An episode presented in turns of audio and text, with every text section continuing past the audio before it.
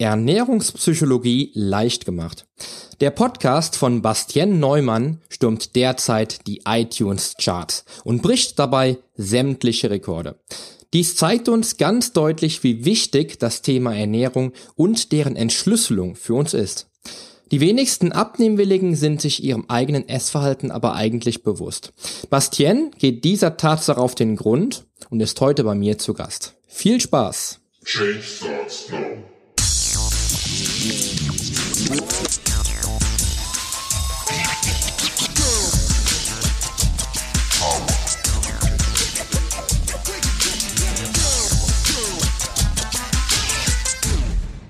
Change Starts Now.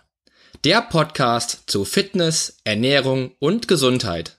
Mit deinem Figurexperten und Fitnesscoach Poli Mutevelidis. Der Podcast wird dir präsentiert von polyonstage.de. Hallo und herzlich willkommen zu einer neuen Episode meines Fitness Podcast.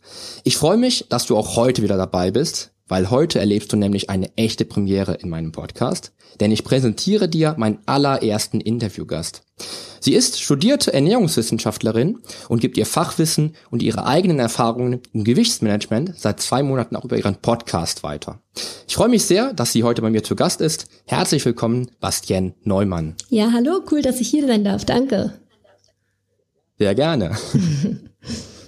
Liebe Bastien, ich glaube zwar nicht, dass es noch sehr viele Hörer gibt, die dich noch nicht kennen, aber für den Fall, dass meine Hörer deinen Podcast noch nicht hören, stell dich den Hörern doch einmal kurz vor. Wer bist du? Was machst du? Ja, wie schon angekündigt, mein Name ist Bastien Neumann. Ich habe seit zwei, ja, so circa zwei Monaten jetzt meinen Podcast, der heißt Ernährungspsychologie leicht gemacht. Und wie es der Name im Prinzip schon sagt, rede ich da über Ernährungspsychologie. Ich habe Ernährungswissenschaften studiert, habe ähm, selbst lange mit meinem Gewicht äh, zu kämpfen gehabt. Bin auch noch nicht hundertprozentig an meinem Ziel angekommen, aber auf einem guten Weg.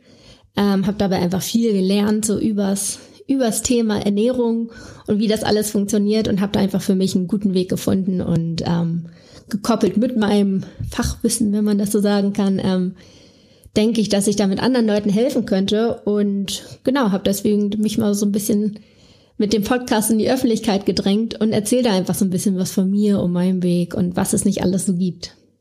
Sehr gut. Ich denke, dass du gerade weil du als studierte Ernährungswissenschaftlerin auch ja dein eigenes Projekt verfolgst, natürlich auch den, den Hörern helfen kannst. Ich denke, gerade wenn ich die, die iTunes-Charts gerade bei dir sehe, das sind sehr, sehr viele Menschen, wo du einfach unheimlich viel Feedback bekommst, denen du unheimlich viel hilfst. Ich sehe das so ein bisschen, ich verfolge deine, deine Facebook-Gruppe ja selbst auch und sehe auch da natürlich, wie hoch die Aktivität ist und wie viele Men oder wie vielen Menschen du selbst in deiner Facebook-Gruppe helfen kannst, unabhängig vom Podcast. Also da denke ich mir, wirst du auch wahrscheinlich für viele junge Mädels ein großes Vorbild sein, mit Sicherheit. Das hoffe ich in gewisser Weise. das denke ich mir. Ja, ähm, Bastian, du gehst, was die Ernährung betrifft, einen für unsere Zeit doch noch recht ungewöhnlichen Weg. Denn das Thema Ernährungspsychologie ist noch ein nahezu unerforschtes Neuland. Denkst du, mit der Entschlüsselung ernährungspsychologischer Verhaltensmuster wäre es jedem Menschen möglich, schlank zu sein und auch schlank zu bleiben? Also oder welche Bedeutung hat aus deiner Sicht Sport und Bewegung in Kombination? Also grundsätzlich denke ich, dass es beim Abnehmen einfach kein Patentrezept gibt. Also ich würde jetzt auf keinen Fall sagen, mit der Ernährungsweise oder mit dem Verhalten ähm, gelingt es jedem. Da muss man einfach individuell bei jedem schauen, wo liegt das eigentliche Problem. Ähm, ich spreche jetzt eher die Leute an, die schon ein gewisses Know-how haben, weil ich gehe immer davon aus, wer ernsthaft abnehmen möchte, ähm, der hat sich schon mal mit dem Thema Ernährung auseinandergesetzt. Und die meisten, die beim Abnehmen scheitern, die haben schon ein bisschen ein gewisses Background-Wissen. Also wenn ich denen irgendwie erzähle, ähm, keine Ahnung, Kohlenhydrate, Eiweiße und Fette und was nicht alles, dann sagen die, ja klar, wissen wir doch alles und daran liegt's gar nicht.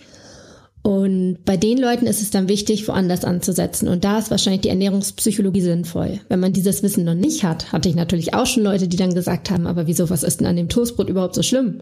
Da muss man natürlich woanders ansetzen und dann vielleicht erstmal so ein bisschen Wissen bringen. Ähm, aber für die andere Kategorie, äh, die ich jetzt eher anspreche, da finde ich das schon ein sehr guter Ansatz. Ich sage immer, um das so ein bisschen zu verbildlichen, ähm, jeder, der abnehmen möchte, weiß, dass der Apfel besser ist als die Schokolade.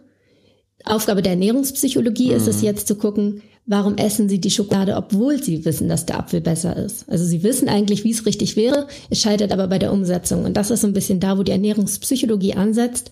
Und wenn da dein Problem ist, dann könnte äh, die Ernährungspsychologie absolut das sein, was vielleicht äh, dir dabei hilft. Mir ging es nämlich genauso. Ich habe, ähm, wie gesagt, Ernährungswissenschaften studiert, hätte es besser wissen sollen, wusste es auch besser und habe es trotzdem nicht umgesetzt.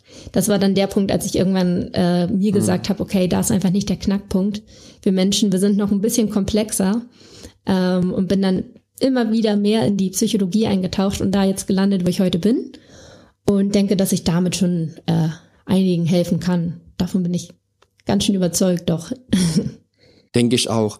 Ähm, Habe ich das richtig verstanden? Du denkst also, mit der Ernährungspsychologie würdest du eher oder wirst du eher die Leute erreichen, die, die noch keine Erfahrung mit Diät haben oder doch eher die, die quasi mit Ernährungen zu tun haben, die ähm, oder mit, mit äh, Diäten schon zu tun haben, die sich schon mit gesunder Ernährung ähm, auseinandersetzen, weil ich glaube eher, also ich für meinen Teil würde eher schätzen, dass ich, wenn ich als, ich bin als Ernährungsberater ja auch tätig, dass wenn ich mit Ernährungspsychologie beginne und versuche einfach die Schwachpunkte zu analysieren, auch bei jemandem, auch bei jemandem großen Erfolg haben kann, der sich schon beispielsweise seit zehn Jahren mit Ernährung auseinandersetzt. Genau das meinte ich, dass ich okay. eher die Leute anspreche, die schon äh, Ernährungswissen haben. Mhm. Weil die, die noch gar nichts wissen, da müsste man halt wirklich erstmal mit der Wissensvermittlung anfangen.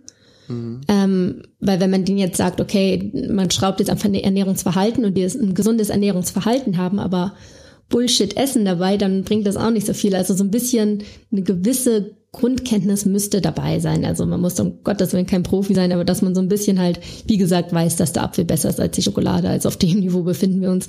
Und dann ist es absolut sinnvoll, so mit der Verhaltenspsychologie, Ernährungspsychologie zu arbeiten, ja. Okay. Habe ich doch, doch dann richtig verstanden. Hast du absolut richtig verstanden, genau.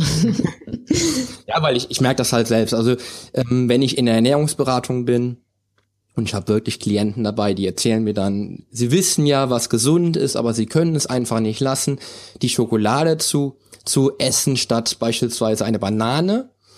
Da muss man einfach gucken, wo liegt denn der Knackpunkt? Wie kann ich denn dem dem Klienten oder vielleicht dem dem Coachee ähm, dann eventuell weiterhelfen. Manchmal ist es ja auch sogar so, dass man das habe ich sehr oft, das habe ich bei mir selber leider auch sehr oft erlebt, gerade damals in Zeiten meiner, meiner eigenen Wettkampfvorbereitungen, dass ich dann oft Lust auf Schokolade zum Beispiel hatte, aber eigentlich gar keinen Hunger hatte, dann die Schokolade gegessen habe, aber eigentlich Wasser hätte trinken können. Ganz genau. Genau, da macht man halt oft so gibt's eine... Da, gibt's da Ansatzpunkte für dich? Gen generell jetzt mit dem Trinken? Genau, also generell mit mit mit ähm, im Coaching, dass du wirklich da sitzt und die Leute erzählen dir das und du findest dann genau den Knackpunkt heraus, wo du dann sagst, das sind aber wirklich ernährungspsychologische Fehler, die da auftreten, die du jetzt allein schon durch das Gespräch analysieren kannst und dann schon ausmerzen kannst. Gibt's Absolut. Das? Ähm, das kommt aber immer so ein bisschen auf den Klienten an, wie ehrlich der mit sich selbst ist. Also viele gestehen sich das ja auch nicht ein. Die sagen dann, ich kann einfach nicht verstehen, wo mein Übergewicht herkommt. Ich esse wirklich nur Obst und Gemüse, aber das müssen die Gene sein. Also so eine Kandidaten gibt's natürlich auch, wo man einfach sagen muss, ja, die Gene spielen auch mit rein, da gibt's auch so Faktoren, aber allein durch Gene wird man nicht dick.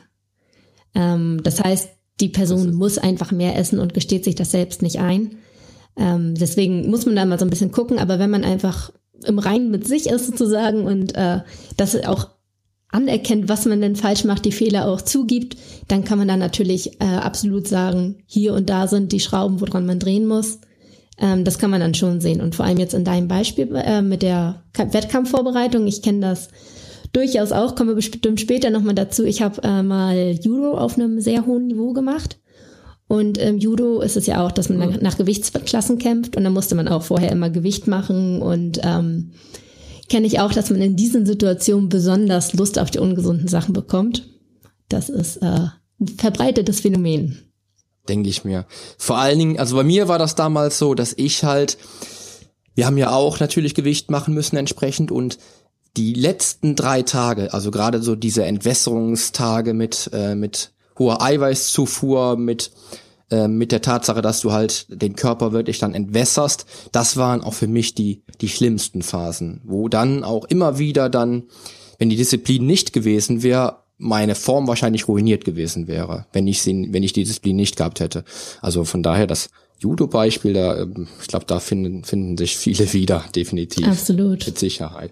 Gerade beim, ich, ich kenne es vom, vom Judo und ich kenne es auch vom Boxen, dass ihr da auch beispielsweise ähm, Saunagänge gemacht habt, um nochmal Gewicht zu machen. Da gibt es so einige Maßnahmen. War das bei dir auch? So? Da gibt es einige Maßnahmen. Also Sauna habe ich jetzt vorher, habe ich mal gemacht, aber ich habe mich persönlich dadurch äh, eher geschwächt gefühlt am nächsten Tag. Und dann Mit Sicherheit, weil, weil da sehe ich den Knackpunkt. Das ist nämlich genau der Punkt, worauf ich hinaus will, ähm, weil der Saunagang beim Boxer macht den Boxer noch angreifbarer, was Disziplinlosigkeit betrifft, ähm, nämlich genau bei dem Punkt hätte ich dann wahrscheinlich selber dann äh, die Segel gestrichen und vermutlich dann zur Schokolade gegriffen. Genau, also deswegen, ich habe für mich selbst einfach gesagt, okay, das ist nicht, nicht meine Strategie, haben viele gemacht, um nochmal auszuschwitzen, aber da gab es ganz ähm, mhm.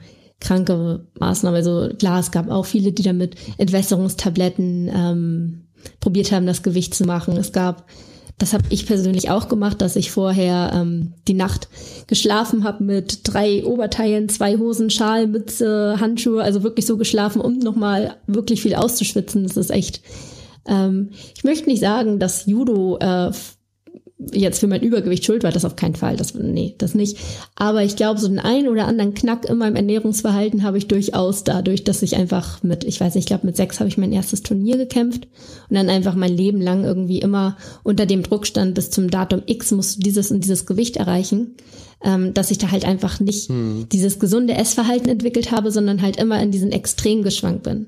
Dann hieß es auch einmal bei dem Turnier, okay, jetzt sollst du mal eine Gewichtsklasse hochgehen und dann musstest du einfach innerhalb von zwei Wochen fünf, sechs Kilo zunehmen. Also es war halt immer ein Auf und Ab und war wahrscheinlich auch nicht das Hilfreichste. Ja, darum ist auch immer, das ist immer die Sache, wenn mich Leute fragen, ob ähm, Wettkampfsport überhaupt dann vielleicht doch das Ziel wäre, ist immer aus meiner Sicht dann wirklich, ich, also ich sehe es jetzt rückwirkend, ich, ähm, ich bin stolz, dass ich meine, meine Erfolge hatte im Sport, aber grundsätzlich ist Leistungssport nichts gesundheitsorientiertes. Das muss, das man, muss man so sagen. sagen. Das stimmt, das genau. So. Ja, ähm, Wieso Ernährungspsychologie? Das war eine der, der wichtigsten Fragen für mich. Ähm, was hat dich genau an diesem Thema gefesselt? Wo, wo siehst du für dich deine Wurzeln oder gab es vielleicht sogar persönliche Ansatzpunkte und was hat sich in deinem Leben mit der Ernährungspsychologie verändert? Mhm. Also da würde ich dann auch einfach mal von mir so ein bisschen erzählen, äh, bisschen weiter vorne anfangen. Ähm, ich war jetzt nie krass übergewichtig, so als Kind oder so. War, ja, ich würde mal sagen, normalgewichtig, habe mich aber oftmals schon so ein bisschen als übergewichtig angesehen. Ich weiß nicht, warum ich da irgendwie so eine mhm äh, verfälschte Sichtweise von mir selbst hatte, vor allem auch im Kindesalter schon, was ich im Nachhinein sehr erschreckend finde, in welchem Alter ich mich schon irgendwie mit meinem Ernährungsverhalten und Diäten und was nicht alles auseinandergesetzt habe. Also in der Grundschule habe ich durchaus meine ersten Diäten gehalten. Wenn ich jetzt Bilder sehe, komplett unberechtigt und ja, total krass eigentlich. Und habe dann, wie gesagt, lange Judo gemacht, hatte dann halt immer so ein bisschen den Druck mit den Gewichtsklassen. Und als ich 15 war, hatte ich dann auch beim Judo ist es passiert, meinen ersten Kreuzbandriss. Und Kreuzbandriss heißt ja so ein, ja, ein Dreivierteljahr bis ein Jahr Sportpause nach der Operation. Genau. Locker. Und Judo war halt echt mein Leben. Also es war halt, ich hatte fast jeden Tag Training, Wochenends war man dann irgendwelche auf irgendwelchen Lehrgängen, Turnieren unterwegs. Das war halt irgendwie schon meine krasse Leidenschaft und dann so von einem Tag auf den anderen ähm, war halt irgendwie mein Lebensinhalt einmal weg. Ich hatte natürlich nicht mehr den Kaloriendefizit durch das ganze Sport. Ich hatte viel Langeweile, weil ich plötzlich so viel Freizeit hatte und gar nicht wusste, was ich damit mache. Und bin auch so ein bisschen in so ein kleines Loch gefallen so und habe in der Zeit äh, einfach viel zugenommen.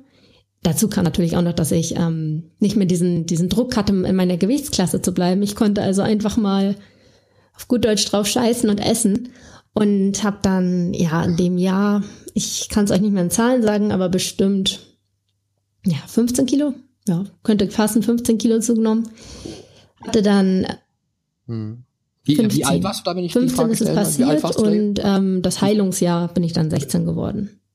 Hat das, äh, das ganze, hat das ganze Thema mit, ähm, mit Gewicht vielleicht was das, das ist immer so ein bisschen so die Frage, die ich mir stelle. Hat das für dich mit der, mit dem Umfeld zu tun gehabt oder vielleicht doch mit dem Sport? Wo siehst du da für dich den, den Knackpunkt? Weil ich denke mal, wenn man in der, ich glaube, in der Grundschule schon die erste Diät macht, also da, ich glaube, da würden bei mir alle Alarmglocken klingeln und da würde ich dann vermutlich als Coach schnappen, schnappen und analysieren wollen, wo liegt denn da der Knackpunkt? Glaubst du, das hat was mit der, mit der Gesellschaft zu tun, mit dem, mit dem Druck nach außen oder mit dem Sport? Ähm, ich denke, das ist eine Kombination gewesen. Also ich liebe meine Mutter über alles. Sie ist die beste Mutter der Welt, aber ich weiß, dass sie ähm, auch schon, also sie sieht top aus, hat eine gute Figur, aber sie hat trotzdem auch immer sehr aufs Gewicht geachtet und mal hier und mal da eine Diät ähm, eingeschoben. Und das hat man natürlich als Kind mitbekommen. Also auch wenn man das immer nicht so denkt, so mhm. kleine Kinder, aber die bekommen, glaube ich, mehr mit, als man denkt. Und ich denke, da habe ich mir das so ein bisschen abgeguckt, dass man so, ja, nicht einfach so frei ist, sondern immer so ein bisschen ein Auge drauf hat. Und das ist, denke ich mal, eine Sache, also dass man es durchaus so vom Umfeld mitbekommen hat. Und also ich, wie gesagt, ich war jetzt normalgewichtig, aber ich war auch nicht so, also unsere Familie ist ein bisschen stabiler gebaut, so einfach vom, vom Körperbau her, mhm. unabhängig davon, ob man dick ist oder nicht. Und dann hatte ich immer diese ganzen Freunde, die so Spaghetti-Beine hatten und auf Fotos so, wenn man das so nebeneinander gesehen hat, sah das halt schon anders aus. Und ich glaube, das hat mich auch so ein bisschen beeinflusst. Und dann kam natürlich auch nochmal dieses Gewicht machen im Judo dazu. Und mein Trainer war da auch, der ist sehr leistungsorientiert gewesen. Und wenn du einfach äh, mit deinen acht Jahren dann dein Gewicht machen musstest, dann hieß es auch, bis da und dann hast du Gewicht. Und dann habe ich halt auch heimlich meine Schulbrote in der Schule weggeschmissen. Also es war, glaube ich, so eine Kombination aus allem und hat dann letztendlich dazu geführt, dass ich dann Übergewicht entwickelt habe.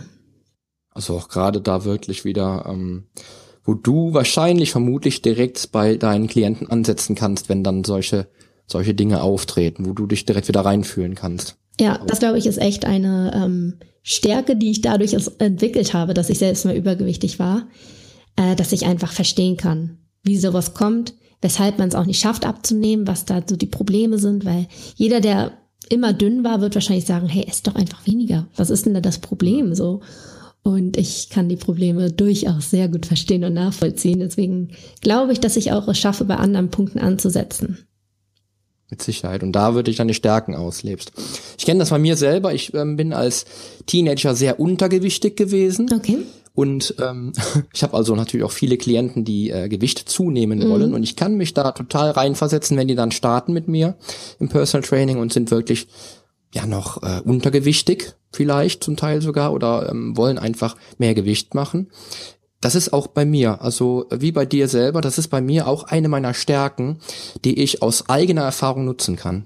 Gutes, guter Ansatz, finde ich. Finde ich einen sehr, sehr, sehr guten Ansatz auf jeden Fall. Für dein eigenes Coaching würde ich nämlich das auch immer wieder, wahrscheinlich bei dem Klienten, wo du gerade äh, coachst, mit Sicherheit nach vorne bringen. Weil der einfach dann die ähm, die Parallele sieht genau. zum Coach. Der Coach, der es geschafft hat und der Coach, der es geschafft hat und ihm helfen kann. Ja, und das war auch so ein bisschen der Punkt, wie ich dann in der Ernährungspsychologie äh, gelandet bin, um nochmal zu deiner Frage zurückzukommen, ähm, weil ich mich dann natürlich mhm. selbst sehr damit auseinandergesetzt habe.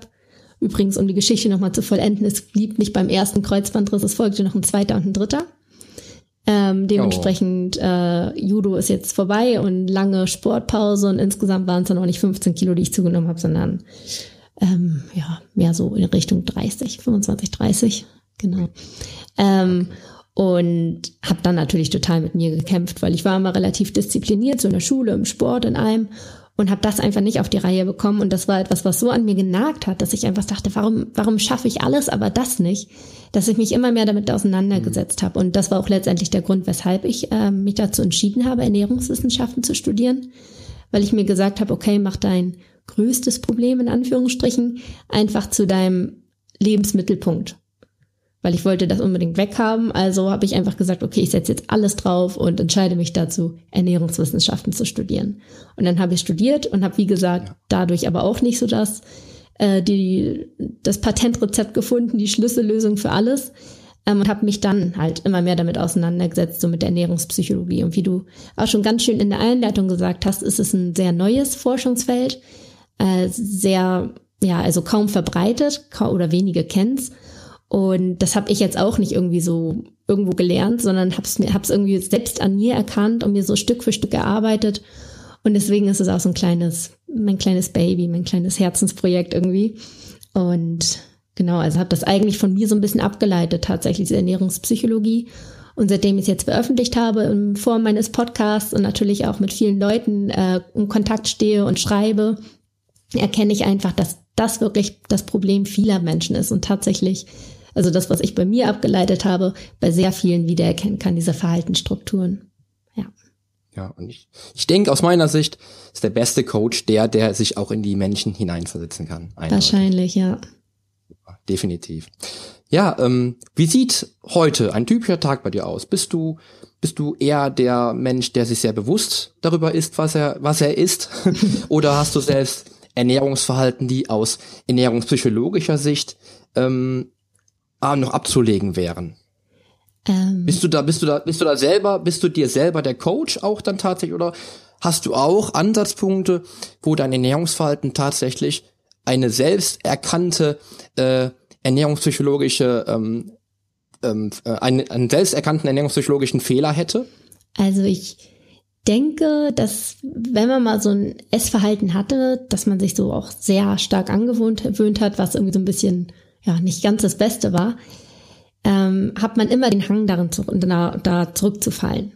Also ich glaube nicht, dass man einmal eine Lösung findet und sagt, okay, jetzt ist alles für immer gut und jetzt esse ich vorbildlich für immer. Immer perfekt. Genau, genau. Also ich glaube, das ist so ein bisschen wie ein trockener Alkoholiker auch immer äh, mit dem Alkohol, selbst wenn er trocken bleibt, immer trotzdem aber so Gedanken hat. Ne? Also ich glaube jetzt nicht, dass das, mhm. also bei mir jedenfalls, ich muss mich schon öfters zusammenreißen, ja. Aber mir fällt es inzwischen einfach leichter, weil ich einfach, ähm, ja, zum Beispiel Sachen bewusster esse. Früher war das so, dass ich mir ganz viel verboten habe. Und man soll sich absolut nichts verbieten. Das ist ganz, ganz schlecht so psychologisch gesehen, weil Verbote in deinem Körper Stress auslösen. Und, und dann das Stresshormon Cortisol kommt und das in deinem Körper einfach das Gegenteil quasi bewirkt. Das ähm, verändert nämlich deinen Stoffwechsel und führt sogar dazu, dass du letztendlich eher zunimmst.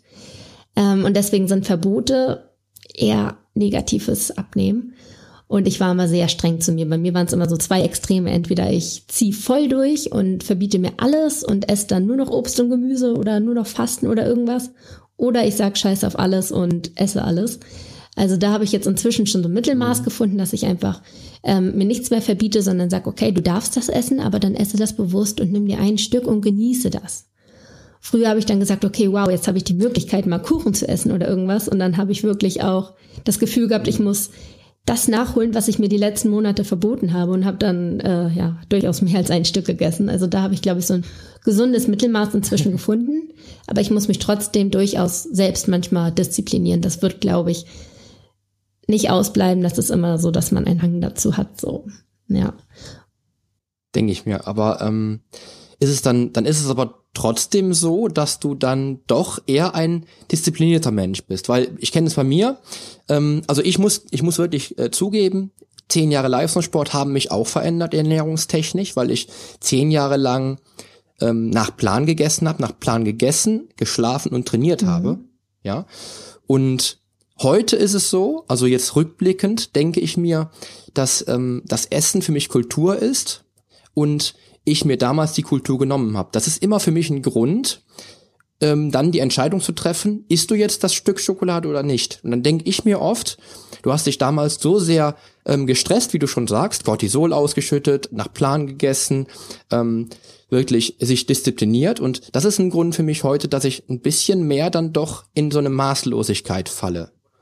Äh, ist es aber dann eher so für dich, dass du, dass du durch die Ernährungspsychologie eine höhere Disziplin erreicht hast, weil du ja dann auch einige Jahre aus dem Sport raus warst? Oder ist es, ist es einfach, dass du ähm, dann vom klugen Menschenverstand her entscheidest und sagst, nein, ich möchte aber jetzt nur das eine Stück Schokolade essen und nicht die, die ganze Tafel zum Beispiel? Also ich glaube nicht, also ich denke schon, dass ich von Grund auf äh, schon eine Disziplin an den Tag legen kann.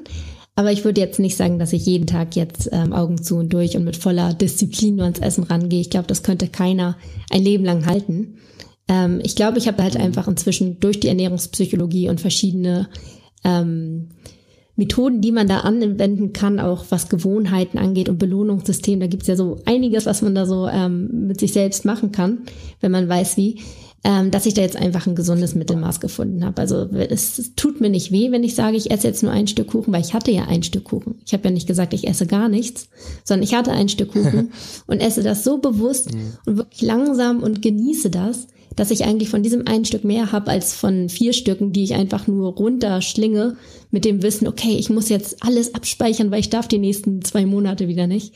Also da habe ich einfach, denke ich, eine gesündere Beziehung zum Essen entwickelt, ein gutes Mittelmaß und nicht mehr diese Extremdinger. Und deswegen auch nicht diese extreme Disziplin, weil die könnte, glaube ich, keiner. Ähm, du hast es jetzt zehn Jahre geschafft, Hut ab. Aber ähm, man probiert ja etwas, was man wirklich sein Leben lang aushalten kann, beziehungsweise aushalten hört sich so negativ an, was man sein Leben lang umsetzen kann mit Freude und Genuss und ähm, da sollte man dann weg von dem krassen Disziplinverhalten, sondern hin zum zu dem, was du wirklich schön findest, was dir Spaß macht, was dir Freude bereitet, aber wo du auch trotzdem sagen kannst, das hat mir jetzt gereicht, danke. Ja, aber dann auch der Hack sozusagen, auch immer mein Hack, ist langsam, ist langsam und genieße. Absolut. Vor allem auch kauen, das ist ähm, eine Sache, die ich total lustig finde, manchmal in der Öffentlichkeit zu beobachten. Das hört sich jetzt total nerdig an, ich weiß. Ähm, aber man sollte ja tatsächlich seine Sachen bis zu 20 Mal kauen. Und wenn man dann irgendwo mal sitzt und so die anderen Leute beobachtet, das zwei, dreimal gekaut und runtergeschlungen. Also ähm, gehörte ich früher auch dazu. Und wenn man dann einfach länger kaut, dann checkt man einfach auch viel intensiver, nimmt die Sachen viel intensiver wahr, isst langsamer und hat das Gefühl, am Ende viel satter zu sein, wenn man viel bewusster gegessen hat und sich einfach auch nicht ablenken lässt. Also ich bin so ein typischer Essen und dabei neben äh, daneben mein Handy liegen haben und irgendwas auf YouTube gucken Typ gewesen. Ähm, also das sind auch so Sachen, die ich absolut jetzt verbannt habe und Essen als einzelne Aktivität ansehe. Also entweder ich esse oder ich mache was anderes. Genau, also nicht mehr so dieses zwischendurch. Finde ich gut. Ich finde auch immer, das ist auch ein Thema, was die meisten Menschen vergessen haben. Essen soll ja auch soziale Kontakte fördern. Man hat damals, ähm, wenn man jetzt mal zurückdenkt, äh, in der Familie saß die Familie beim Essen zusammen und hat sich unterhalten, hat gegessen. Und das ist ja auch ein Grund, du sollst langsam essen, damit die Verdauung dann noch entsprechend auch äh, reagieren kann und du nicht noch den zweiten Teller isst, weil du so schnell isst. Und du sollst genau. aber auch deine sozialen äh, Kontakte weiter fördern und verbessern. Gutes Thema, finde ich. Und das Handy mal wirklich außen vor lassen. Ja, absolut. Ja, nee, und das war halt auch so ein Ding bei mir, als ich irgendwann mich unwohl gefühlt habe mit meinem Essverhalten, dass ich mich auch geschämt habe zu essen, weil ich dachte, andere bewerten mich. Und dann habe ich das gar nicht mehr so genossen, vor allem nicht mit anderen Leuten, sondern habe eher heimlich für mich gegessen. Hm. Und habe dann halt echt immer, also nach außen hin habe ich so getan, als wenn ich nichts essen würde und habe mich in diese typische Opferrolle gesetzt und gesagt, also der Klassiker halt, es ist mein Stoffwechsel, der ist so schlecht und meine Gene und schwere Knochen und was nicht alles. Und ich esse ja kaum was. Und die Leute haben mich auch nicht oft essen gesehen und haben mich dann wirklich angefangen zu bemitleiden und gesagt, Mensch, Basti, wenn ich so diszipliniert wäre wie du, also das ist ja echt unfair. So. Und ich habe mich voll bestätigt gefühlt, obwohl ich insgeheim genau wusste, hey, wenn du wüsstest, was ich in meiner Kammer da oben esse, ja. Ähm, und ja, dann habe ich halt wirklich angefangen, heimlich zu essen. Und dadurch, dass ich das heimlich gegessen habe und immer so schnell nebenbei und bloß, dass es keiner sieht, habe ich auch total schnell gegessen und dieses Unbewusste. Und man hat wirklich am Abend, also hätte mich jemand gefragt, was hast du heute gegessen? Und selbst wenn ich hätte ehrlich antworten wollen, hätte ich das nicht mehr auf die mhm. Reihe bekommen, weil ich das ähm, vergessen hätte, weil das irgendwie das so nebenbei stattfand. Ja. Mhm. mhm. Auch ein, ein Alarmglöckchen. Total, leider, ne? total, ja. Leider leider ja. Wenn du, wenn du jetzt heute den, den Hörern ähm, aufgrund natürlich auch deiner ernährungspsychologischen Erfahrung nur einen einzigen Tipp geben dürftest, der aber vielleicht einen Großteil aller Probleme in der eigenen Ernährung lösen könnte, welcher, welcher wäre das? Ich denke, das wäre tatsächlich das Essen mehr zu zelebrieren.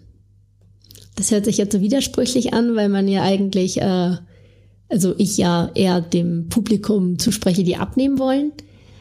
Aber mhm. ich denke, dass es tatsächlich, dass sie das Essen mehr genießen, das, was sie dann essen, anstatt auf die Menge zu gehen und dann halt dieses Nebenbei, sondern wirklich, wenn sie essen, dann sollen sie wirklich sich Zeit nehmen, auch beim Kochen. Das macht ein ganz, ganz, ist ein ganz anderes Gefühl, wenn man sich damit auseinandersetzt, ein schönes Rezept raussucht, frische Lebensmittel einkauft, das kocht ähm, sich danach den Tisch toll deckt und das Essen wirklich genießt. Das ist was ganz anderes, als wenn du sagst, boah, ich brauche jetzt was und dann fährst du schnell zu Mc's und holst den Burger. Das ähm, ist ein ganz anderes Feeling und man nimmt das Essen ganz anders wahr. Also du darfst essen. Das ist absolut Fakt. Wenn du abnehmen willst, du musst sogar essen. Esse nur das Richtige und Richtig. zelebriere das Essen. Du darfst essen. Das ist nichts, was du jetzt geheim machen musst, schnell nebenbei. Du darfst es. Das ist. Wir sind also wieder beim sozialen Umfeld, bei dem sozialen, beim, beim guten, beim, beim Genießen, beim, beim langsam Essen, beim einfach, beim Zusammensein. Da, ich finde auch, ähm, wo du es jetzt angesprochen hast, dass das Zusammenkochen, da fängt eigentlich ja das Essen schon an. Du, du, was ich beim, beim Kochen toll finde, ist, ich koche nicht oft, mhm. aber wenn ich dann mit meiner Frau zusammen koche, wenn sie dann äh, nicht diejenige ist, die jetzt heute dann tatsächlich alles für uns, alle Gerichte für uns mhm. zubereitet, dann merke ich bei, beim Zubereiten selber, beim Zwiebeln schneiden oder beim Gemüse äh, schnibbeln oder tatsächlich vielleicht beim, beim Reis kochen, einfach durch den, den Duft, das ganze Tun, einfach schon den Genuss. Mhm. Und da ich, ich habe das immer wieder, das gleiche, ist immer wieder das gleiche, dass ich, wenn ich dann selber mitgekocht habe, esse ich eigentlich weniger, als wenn ich gekocht bekomme. Ja. Ganz ja, weil kurios. du dich halt einfach damit viel mehr auseinandersetzen, das bewusster machst und nicht so, okay, jetzt steht's auf dem Tisch, jetzt schaufel ich, schaufel ich es mir mal rein, sondern wenn du es zubereitest, dann steckt ja auch ein bisschen Liebe drin, ne? Und dann isst man es viel aufmerksamer und genießt es viel mehr. Und das höre ich von so vielen Leuten, dass wenn sie bewusst essen, unterm Strich viel weniger essen, weil sie einfach die körperlichen Signale viel stärker bemerken. Also es gibt ja immer einmal diese körperliche, ich sag mal, es gibt den körperlichen Hunger und den Kopfhunger. Der Kopfhunger ist ja mehr Appetit quasi. Mhm. Und die meisten essen dann, wenn der Kopf sagt, genau. jetzt könnte mal wieder was. Das kann abhängig sein von der Uhrzeit, wenn man sagt, okay, es ist 12 Uhr und 12 Uhr esse ich immer, dann isst du da, unabhängig davon, was dein Körper eigentlich sagt. Und wenn du diese, diesen, diese Kopfregulation, mhm. also diese kognitive Regulation quasi immer der körperlichen Regulation vorsetzt, dann schwächt deine körperliche Re Regulation ab. Du hörst nicht mehr auf deine körperlichen Signale. Und das kann man aber wieder lernen. Und da ist zum Beispiel bewusstes Essen ganz, ganz wichtig, weil du dadurch erst wahrnimmst, okay, mein Magen ist eigentlich voll, ich brauche nicht mehr. Der Teller ist noch auch noch voll, also oder noch nicht ganz leer, aber ich muss den jetzt nicht aufessen. Und das merkst du wirklich erst dann, wenn du bewusst isst und auf dich und deinen Körper hörst. Mhm. Auch ein Unding eigentlich. Ne? Ich habe, ich kenne es von mir selber. Ich habe damals, ähm, bevor ich mit meiner Frau zusammengezogen bin, habe ich ja wie gesagt klar zehn Jahre lang selbst für mich kochen müssen. Ähm, ich konnte so eine Diät eigentlich viel einfacher durchhalten, weil ich wie gesagt dann auch wenn ich selber koche sogar noch nicht mal dann den Teller leer esse, weil ich einfach dem, dem zugegen bin oder so ein bisschen gegenhalten will, diesem, diesem alten klassischen äh, Thema, ist dein Teller leer? Wenn du den Teller nicht leer ist, dann passiert das und das, weil es einfach auch natürlich dazu führen kann, dass heutzutage beispielsweise Kinder dicker werden, weil sie einfach aufgrund der Eltern, weil die Eltern möchten, dass der Teller leer ist, ihr eigenes Essverhalten gar nicht mehr so steuern können, gerade wenn die Kinder vielleicht fünf oder sechs erst sind. Total, ganz wichtiger Punkt an alle Eltern da draußen. Lasst die Kinder so essen, wie sie wollen und sagt nicht, die müssen aufessen, sonst gibt's morgen schlechtes Wetter. Das ist eins der Sachen, die stammen halt wirklich noch, Gott, aus der Kriegszeit, glaube ich, wo man dann echt nicht wusste, okay, was wird die nächste Mahlzeit. Das setzt sich in den Köpfen fest. Und spätestens irgendwann im jugendlichen Alter, wenn die, wenn eure Kinder dann ähm, selbst ihre zwei, drei Euro in der Woche verdienen und dann losziehen können, irgendwelche Fastfood-Ketten, dann ähm, hören sie nicht dann auf zu essen, wenn sie Hunger haben. Nein, die haben antrainiert bekommen, sie müssen aufessen. Und das Richtig. ist, das kann dann echt äh, durchaus kippen. Vor allem, wenn man dann in irgendwelche Restaurants geht. Also jeder kennt wahrscheinlich die Portion beim Griechen, beim Griechen oder so, die sind ja für drei die essen sie dann auf, weil das haben sie so gelernt. Richtig. Vielleicht tatsächlich, wie du sagst, äh, das mag schon sein, dass es irgendwo aus der Vorkriegszeit ist. Ich weiß noch, dass man damals sagte, die, die, äh, das Brot, wie war das nochmal? Die Wurst, die Wurst schmeckt auch ohne Butter oder die Wurst schmeckt auch ohne Brot, weil man einfach im Krieg keine Butter hatte, zum Beispiel. Ja, genau, ich genau. da kommt das wahrscheinlich her. Und, und wir dürfen einfach nicht vergessen, wir sind kein, kein Steinzeit-Urmensch mehr, der sich das Essen beschaffen muss, sondern wir haben wir haben rund um die Uhr 24 Stunden am Tag die Möglichkeit, alles zu essen, was wir, was wir möchten, weil wir einfach nur in den Supermarkt gehen können oder zum Fastfood fahren können oder wo auch immer. Und es ist halt nicht mehr so schwer, heutzutage äh, an Nahrung zu kommen. Und was auch natürlich, äh, was man auch nicht vergessen darf, gerade in heutiger Generation, wenn die Kinder dann aufessen sollen, was machen die später für Jobs? Die sitzen wahrscheinlich den ganzen Tag im Büro, wo man dann auch natürlich viel weniger Bewegung hat, wie der Mensch eigentlich bräuchte. Ah ja, absoluter Faktor. Ich glaube, das kommt tatsächlich da auch irgendwo noch aus dem Krieg.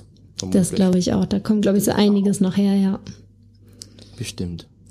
Ja, Bastian, bevor wir, bevor wir jetzt nun zum Ende kommen, ich möchte noch gern einmal mit drei Worten von dir erfahren, warum meine Hörer auf jeden Fall nach dieser Podcast-Episode den Abonnieren-Button drücken sollten, auch für, für deine Show. Ich selbst habe das nämlich schon vor einigen Wochen gemacht, aber ich würde mich freuen, wenn auch meine Hörer von deinem Podcast profitieren würden. Welche drei Worte wären es, mit denen du meine Hörer überzeugst? Jetzt muss ich noch spontan sein hier.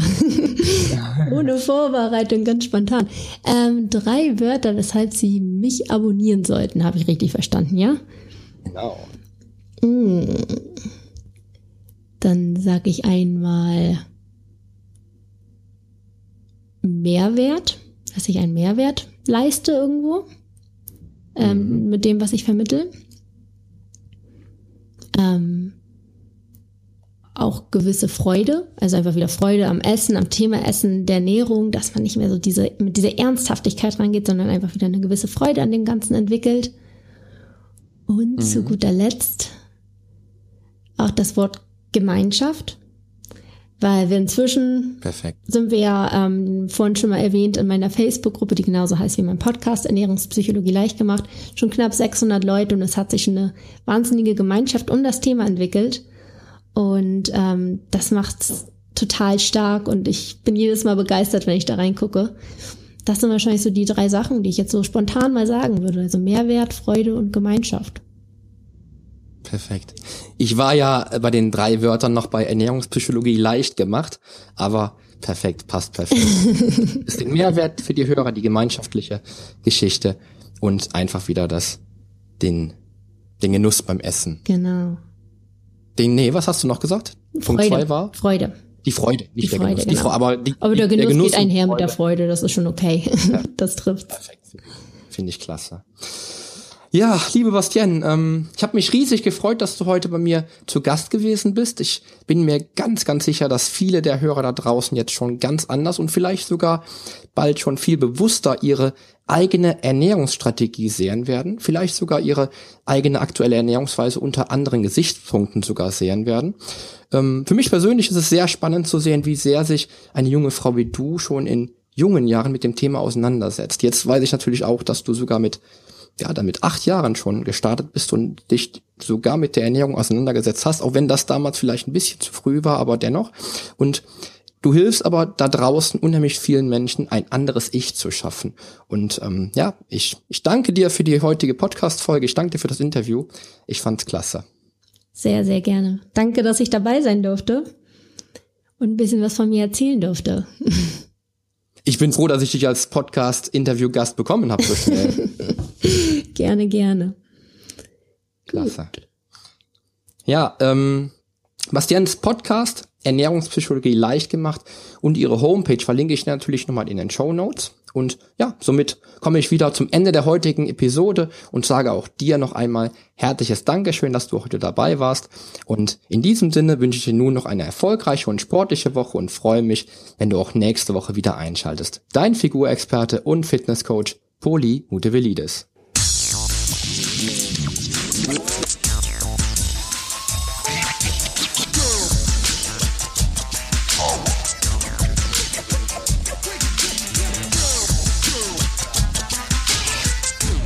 Bist du eigentlich schon Abonnent? Wenn nicht, solltest du auf iTunes oder hier auf deinem Smartphone direkt den Abonnieren-Button drücken. Denn nur so bekommst du auch garantiert jede Woche die neuesten Folgen auf dein Smartphone heruntergeladen. Du findest auch über meine Homepage einen Abonnieren-Button. Und zwar auf polyonstage.de slash podcast. Wenn dir mein Podcast auch gefällt, freue ich mich natürlich sehr über deine iTunes-Bewertung. Denn damit hilfst du auch anderen Menschen, diesen Podcast leichter finden zu können und noch viel mehr aus der eigenen Fitness herauszuholen. Klick also einfach auf Bewertungen und Rezensionen, hinterlass mir deine 5 Sterne und schreib mir einen kurzen Text. Ich lese jede einzelne Bewertung und freue mich auch natürlich von dir zu lesen. Also, bis zum nächsten Mal. Dein Figurexperte und Fitnesscoach Poli Mutevelidis. Der Podcast wurde dir präsentiert von polyonstage.de.